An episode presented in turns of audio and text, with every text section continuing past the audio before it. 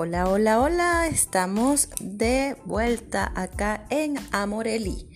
Y bueno, como siempre, conversando sobre tantas cosas que nos suceden en este día a día.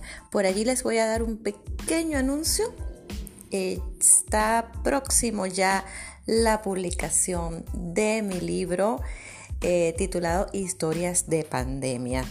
Historias de esta pandemia mundial, valga la redundancia, que nos ha hecho reflexionar y cambiar nuestra vida, ajustar nuestros planes y manejar muchas cosas. Nuestras relaciones de pareja, nuestras relaciones familiares se han visto afectadas por esta situación pandémica y esta situación de confinamiento que se ha dado en casi todo el mundo. Entonces, son muchas las parejas que han terminado su relación y se dice, oye, por culpa de esta pandemia, por culpa de esta cuarentena, si no fuera por esto, mi relación hubiese sobrevivido. Y precisamente la reflexión de hoy es sobre eso.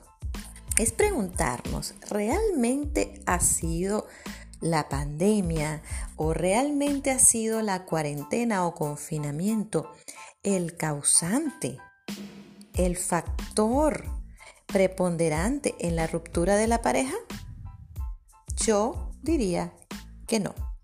Cuando una relación eh, de pareja se disuelve y buscamos afuera, buscamos agentes externos, eh, los causantes, es porque realmente estamos en negación y estamos en un proceso bien delicado, que es el no reconocer nuestros errores. Nuestros. Cuando una relación de pareja fracasa, si se le puede llamar fracaso, se diluye, se termina, eh, pues ambos cometimos errores. ¿Qué sucede con el efecto confinamiento? El efecto confinamiento nos hace ver cara a cara esa persona. Teníamos relaciones de fines de semana, teníamos relaciones eh, de pareja, hablo, eh, donde no nos veíamos de lunes a viernes quizás, de lunes a sábado. Nos veíamos en la noche para cenar y no siempre, porque muchas veces los horarios son distintos, no son compatibles. Cuando yo llego a las 8 de la noche, resulta que esa es la hora en que la otra persona tiene que salir. O, por ejemplo, alguno de los dos llega tarde y la otra persona está durmiendo. Eso pasa no solo con la pareja, eso pasa con los hijos también. Vivimos en un día a día agitado en la mayoría de nuestros países donde debemos laborar de manera eh, constante y pocos tenemos flexibilidad en nuestro horario o compatibilidad en el horario. Entonces eso hace que el fin de semana es un fin de semana donde compartimos eh, relajadamente quizás, donde tal vez podemos salir a hacer unas compras, donde podemos de alguna manera, cuando no estaba todo esto, salir, pasear, ir a una playa, a un lugar, etc. Ahora tenemos que vernos las caras 24/7 o tuvimos en algunos países todavía se encuentran en, cuarentena. Tenemos que vernos las caras 24/7 y esas cosas que me molestaban de ti, que me, yo las dejaba pasar porque era un ratito pequeñito en el día, ahora es permanente. Esos temas no resueltos se redescubren también a causa del factor estrés y preocupación e incertidumbre que genera la pandemia. La pandemia además nos genera miedo de cualquier forma. Hay personas que le temen a la enfermedad, hay personas que le temen a quedarse sin trabajo eh, y hay personas que simplemente le temen a la convivencia, a la intimidad, a abrirse a la otra persona. Y podrían pasar años, pero es en ese momento cuando conocemos realmente con quién estamos conviviendo.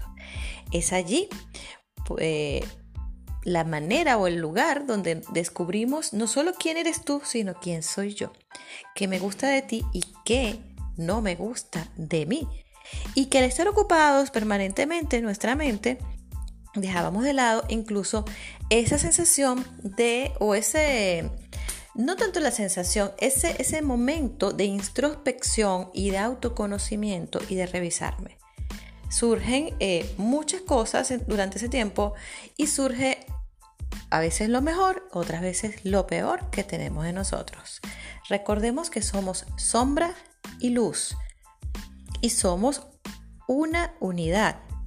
No es esta soy yo la que no tiene errores y esta soy yo la que sí tiene errores. Entonces vemos cómo se puede, eh, te tenemos que unir y resulta que en ese momento nos corresponde o nos tocó hacerlo de esta manera. Por allí tengo personas que están eh, escribiendo. ¿Por qué? Porque tenemos este podcast en vivo. Entonces es, es una, una temática, una situación que es bastante compleja. Por allí les voy a estar anunciando que próximamente tendremos un foro y tenemos también eh, información que queremos llevarle varios especialistas en el tema. Tenemos a una psicóloga clínica, especialista en terapia de parejas. Tengo un amigo, colega excelente, psicólogo social, cómo se comporta la sociedad en su conjunto durante este tipo de situaciones y por supuesto por acá con la parte de orientación infantil. ¿Por qué? Orientación familiar e infantil.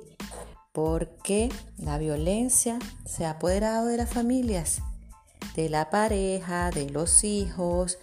En las clases en casa han generado un sinfín de situaciones de maltrato infantil porque hay frustración de los padres. ¿Cómo hago yo para que este niño aprenda? Ahí muchos de ellos dicen, ah, ahora entiendo a las docentes, de verdad qué trabajo tan, tan abnegado y maravilloso, ¿no? Pero no todos tenemos vocación docente y eso también es comprensible. Entonces, ¿quién lleva la peor parte? Siempre quien tiene un mayor grado de debilidad en ese sentido. Bueno amigos, esto ha sido todo por hoy en el podcast de este día martes. Todos los martes, por acá les habló Elimar Fumero. Cualquier información pueden contactarme a través de mi WhatsApp, en mi dirección de Perú, el código más 51 978 015 373. Bendiciones, chau chau.